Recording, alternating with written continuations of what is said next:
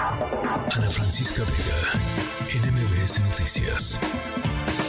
En la semana hemos estado hablando con distintas voces en torno a lo presentado por el presidente López Obrador por el Ejecutivo Federal eh, con relación al presupuesto, al proyecto de decreto de presupuesto de egresos para la Federación 2024.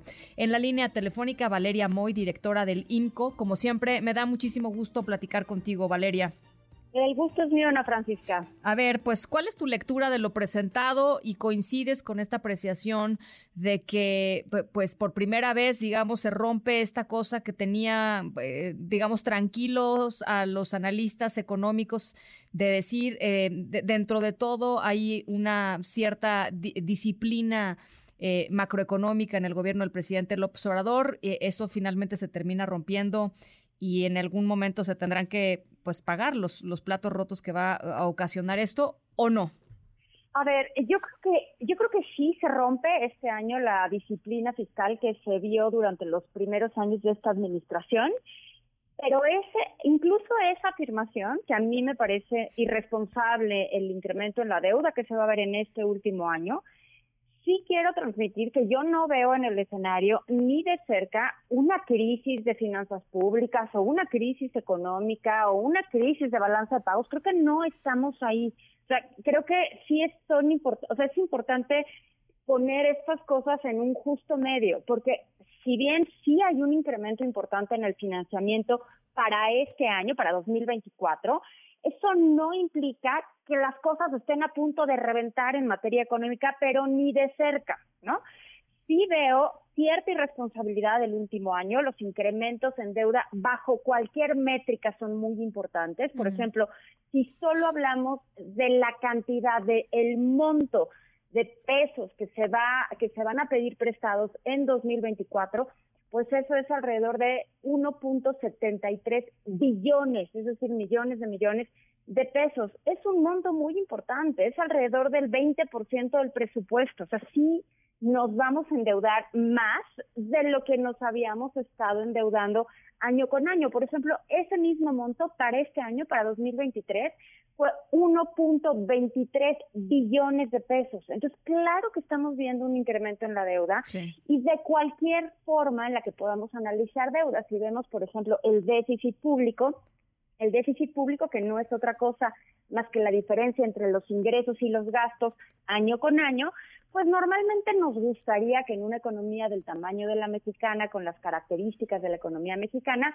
pues rondar alrededor de 2.5% del PIB, un poquito más, un poquito menos, pero por ahí. Y en este año nos vamos a ir a 5.4% del PIB. Por supuesto que ese no es un buen dato, ese 5.4% del PIB es un dato importante. Hay otra métrica de deuda que son es el saldo histórico de los requerimientos del sector público se oye muy elegante y en realidad lo único que mide es la medida más amplia de deuda del sector público, es la medida más comprensiva de deuda que tiene todo el sector público y la haces en comparación del PIB, lo comparas, lo pones como en porcentaje para relativizarlo y tener un poquito más de métricas que uno pueda entender y que puedas tener como más claridad en la cabeza. Y ese dato va a ser para 2024 48.8% del PIB. ¿Es mucho? ¿Es poquito? ¿Qué quiere decir ese 48.8? Bueno, pues es el más alto en muchos años, ¿no? Este es, por supuesto más alto que el que tuvo Calderón, es más alto que el que tuvo Peña, es, eh, es un poco más bajo que el que tuvimos en el 2020, porque como lo hacemos en comparación con el PIB y en el 2020 el PIB se contrajo muchísimo, pues entonces el porcentaje se ve más. Pero sí es un número alto. Ahora, la pregunta es, ¿esto es terrible? O sea, ¿esto nos va a costar la calificación? ¿qué pasa, ¿Qué pasa con este número alto? no? pues, pues mira, yo creo que México tienen más chance de endeudarse, pero la pregunta que se vuelve, o sea, más chance de endeudarse, ¿qué quiere decir eso? ¿Hasta dónde, no? Pues yo creo que una economía como la mexicana tendría como hasta el 60% del PIB, incluso 70% del PIB, o sea, todavía hay margen para que la economía mexicana se endeude más. La pregunta importante es ¿y para qué nos endeudamos? Y eso es lo que me preocupa de este último presupuesto. La deuda que se está solicitando para el año que viene es deuda para gasto corriente, no es deuda para proyectos de infraestructura, no es deuda para cambiar la cara del país, es deuda para pagar el gasto recurrente. Y eso es lo que a mí me parece preocupante porque si en efecto, pues le estamos dejando finanzas públicas más complicadas a quien sea que venga en la siguiente O sea, para, para que la gente que nos está escuchando le entienda en términos de finanzas personales, esta deuda es como si, como si alguien pidiera un préstamo para, para comprar el sí, para comprar el súper, el café de la tarde, el no sé cuánto, no para comprar un departamento que eventualmente te va a dar algo, ¿no? O te va, te va a dar algún tipo de beneficio o algún tipo de ganancia. para tu negocio personal o para la escuela de los hijos o para la universidad, no estás pidiendo un crédito para pagar el súper. Ese es un poco el símil si lo queremos comparar con finanzas personales. Y pues cuando uno necesita créditos para pagar el súper o los gastos recurrentes o para pagar el agua o para pagar la luz, pues claramente sí se va mandando una señal de pues algo no está funcionando bien en las finanzas de la casa si no me alcanza para pagar esos gastos recurrentes que tenemos mes a mes o año con año. Eso es lo que está pasando en este año, eso es lo que se está planteando para 2024, deuda para cubrir gastos recurrentes, pues cuando a mí me parece que para eso no debería de ser la deuda, la deuda debería de estar encaminada pues a proyectos productivos que le den a México pues una mayor perspectiva de desarrollo. Ahora, el, gobierno del presidente López Obrador, la comunicación oficial del presidente López Obrador continúa siendo que el gobierno no se está endeudando un solo peso más. O sea, ellos continúan diciendo que no hay un endeudamiento y que esto es solamente un reacomodo de los de los de los dineros que, eh, que, que ha podido de los cuales ha podido eh, hacerse el Estado porque ya no hay corrupción.